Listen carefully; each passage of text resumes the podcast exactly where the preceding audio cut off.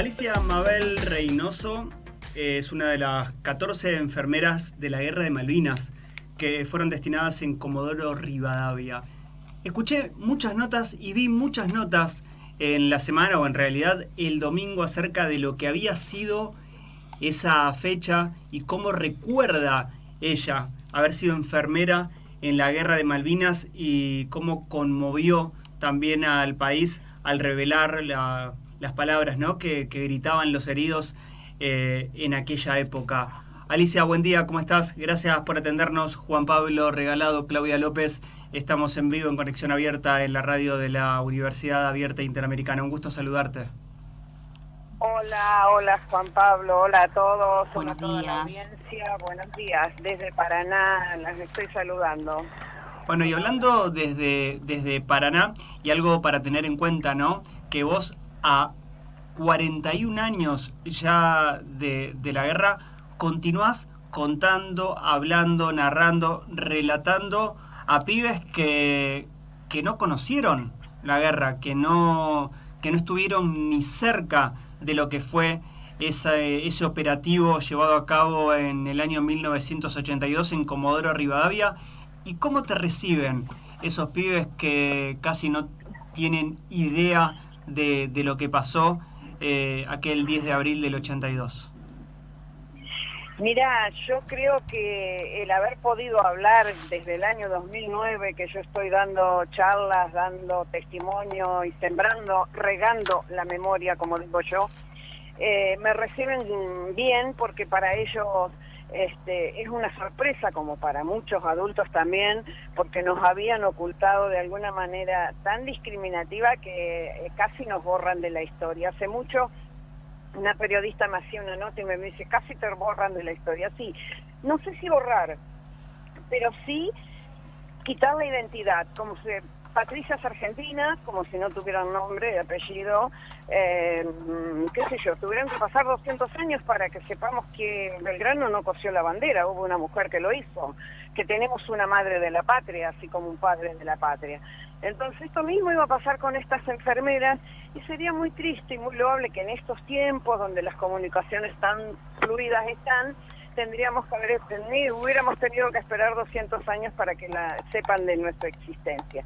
Así que nada, hice una, levanté una bandera por la visibilidad de la mujer, fue difícil, fue traumático en algunos momentos, y nada, el 21, el 7 de mayo del 2021 la justicia me reconoce por segunda vez eh, como veterana de Malvina y a un año después, el 11 de mayo del 2022, me llega el DNI con mi identidad como ex combatiente heroína de la guerra de Malvinas. Para mí fue un honor como entrerriana, como mujer, como enfermera. Y sobre todo ser punta de lucha, ¿no? Porque ayer vi en las redes que les entregaban los DNI a mis otras camaradas de otras fuerzas y digo, bueno, valió la pena tanta lucha, valió la pena tanto, tanto llanto, tanto tanta agresión inútil si hoy por hoy podemos estar identificada como corresponde, como veteranos, veteranas, héroes y heroínas de la guerra de Malvinas. Escuchaba, te escuchaba vos en, en más de una nota hacer referencia a que no sé si vos te sentías heroína, pero sí veterana, ¿no? no. Sí, sí, sí, yo no me siento heroína para nada, los únicos héroes son los 649, no menos ni más 649 únicos héroes. Yo soy una patriota, una patriota que como todos, en su momento cuando la patria lo llamó, dijo presente. Y así lo hicimos desde nuestra, desde nuestra profesión como enfermera. Y cuando justo hablabas del mes de mayo, ¿no? Todo fue sucediendo en el mes de mayo y el primero de mayo, después de las 4 y 40 de la mañana, empezaban a ver esa realidad y empezar a los pibes de 18 años que, que gritaban y cómo los recibían ustedes. La verdad que esas, esos primeros heridos que llegaron a, a, el hangar, que habíamos, un hangar de IPF que habíamos implementado como un showroom, lo que hoy se denomina showroom, es un lugar donde llegan heridos en masa y se los va clasificando de tal o cual patología o gravedad. Em, nosotras en realidad no sabíamos eh, que estábamos escribiendo una parte de la historia, estábamos haciendo para las cosas para lo cual nos habíamos preparado. Entonces, llegar esas madrugadas, cuando empezaron a llegar esos jóvenes valientes, que si bien traían los heridos, las heridas de una guerra, eh, y les dolían porque volábamos a muy baja altura para no ser detectados por los radares, ellos gritaban una sola cosa, es mamá, mamá, mamá, llamen a mi mamá.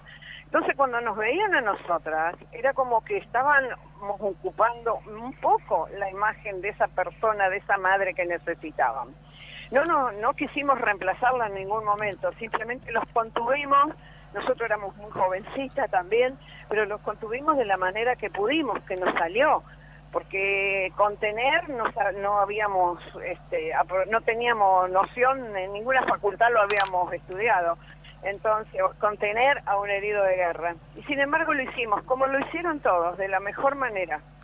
Alicia, vos sos parte de la historia viviente, literalmente, ¿sí?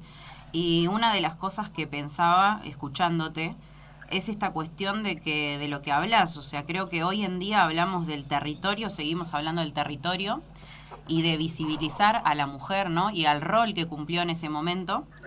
Y vos te sentís orgullosa porque tenés tu DNI, en donde se dice lo que hiciste y se dice lo que sos y estás orgullosa de eso, como decís, sos patriota. Pero digo, qué impresionante que al día de hoy todavía estemos hablando de territorios y de, de esto, de una expropiación, porque en algún punto, como dijiste vos, tu identidad no estaba expuesta. ¿sí? Y lo que, o sea, hacías tu trabajo, como dijiste, te formaste para un trabajo, hay una parte que no te contaron y cuando te llamaron dijiste que sí.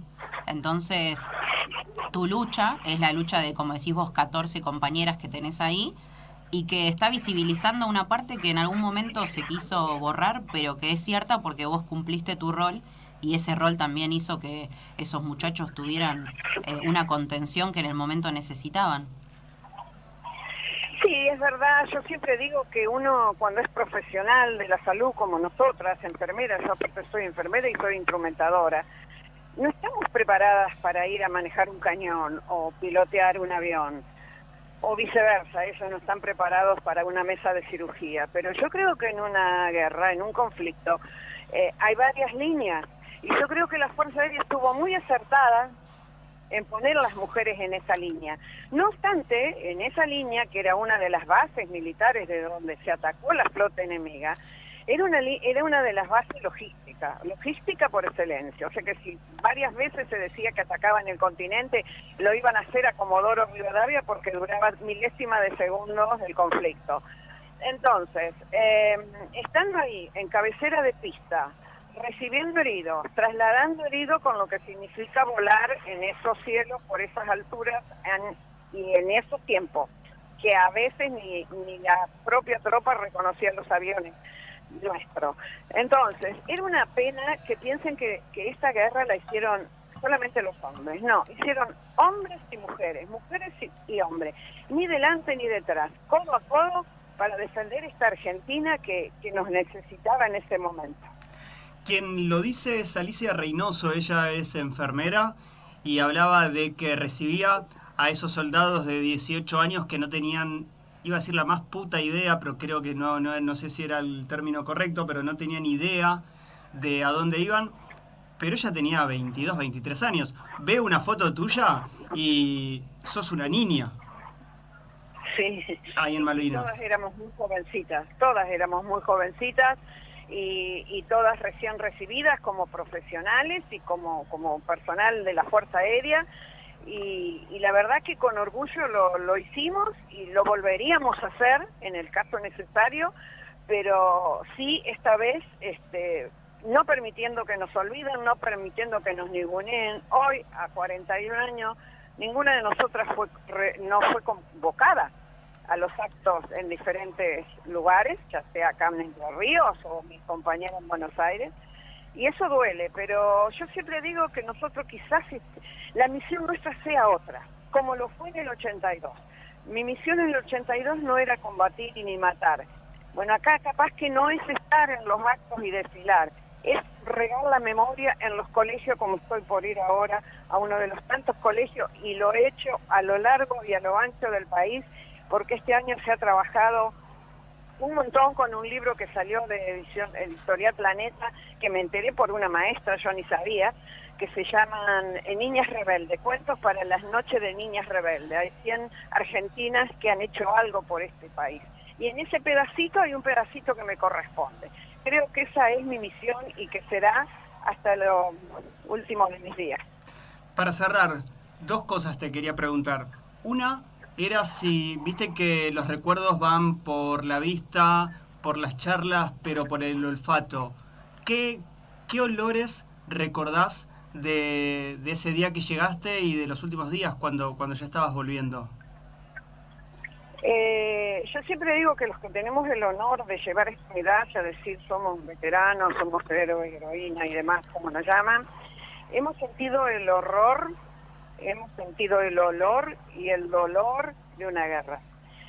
El olor en una guerra es un olor indescriptible. Eh, yo no sé si, si, si la oscuridad tiene olor, pero era todo oscuro. Era todo oscuro. Alicia Reynoso, gracias por, por esta charla con nosotros, con un tiempo extra acá en Conexión Abierta y nos permitiste conocer un cachito más de esa historia de Malvinas que es increíble, ¿no? Pero pasan años y años y siempre hay algo nuevo que contar y para no, para no dejar de lado y para, para no olvidar, ¿no? Sí, la verdad que sí. Pero bueno, ese es el legado que tenemos los y las veteranas y veteranos que hemos venido y hemos seguido malvinizando, porque no solamente se malviniza el 2 de abril o la semana de abril, son los 365 días del año que hay que hablar de Malvinas, en presente, no en pasado, porque fue, porque hice, porque luché, no, no. ¿Qué estamos haciendo todos nosotros? ¿Qué están haciendo ustedes como comunicadores? Para que Malvinas y la llama de Malvinas no se, no se apague. Por eso yo siempre voy por los colegios y solamente digo que cuando quieran, ya sea las, la ciudadanía sabe lo que es amar el país, más allá de, de todo, pero sobre todo aquellos que pretenden conducirnos, que nos conducen, que quieren volver, que quieren incursionar en conducir un país. Miren a los ojos de los veteranos y veteranas y sepan lo que es amar la patria más allá del bolsillo. ¿Y a qué escuela te vas ahora? Me voy a una escuela privada católica que se llama Las Mercedarias, que queda acá en Paraná, es un colegio primario y secundario, así que voy a hablar a los primarios. Qué bueno, qué bueno Alicia que estás regando esa semilla de las mujeres, como vos decís, que hacen historia. Un beso grande y esperemos que no sea la última vez que, charlemos. Y, y si estás en Buenos Aires, en algún momento te toca venir para acá te invitamos a que esa charla la terminemos, la continuemos directamente en el estudio acá de la radio en la universidad. Dale, dale. Muchísimas gracias por prestarnos el micrófono. Una vez más a todas las enfermeras, veteranas de guerra que hemos estado y hemos dicho presente en, su, en tiempo y forma. Un beso grande y gracias. Gracias, hasta siempre. Alicia Reynoso, en el aire de Conexión Abierta.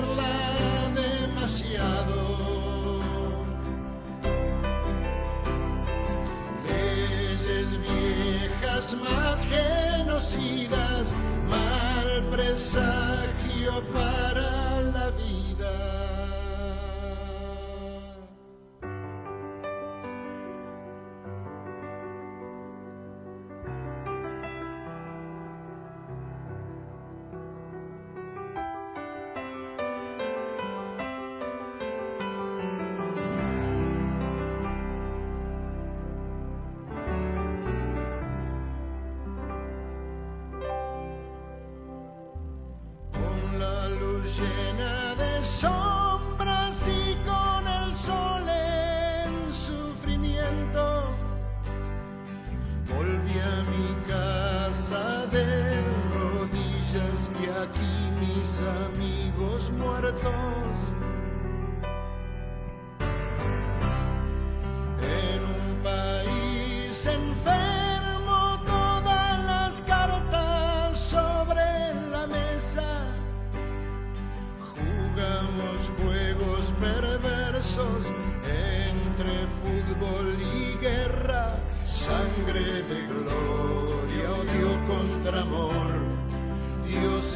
bestias, locura y dolor.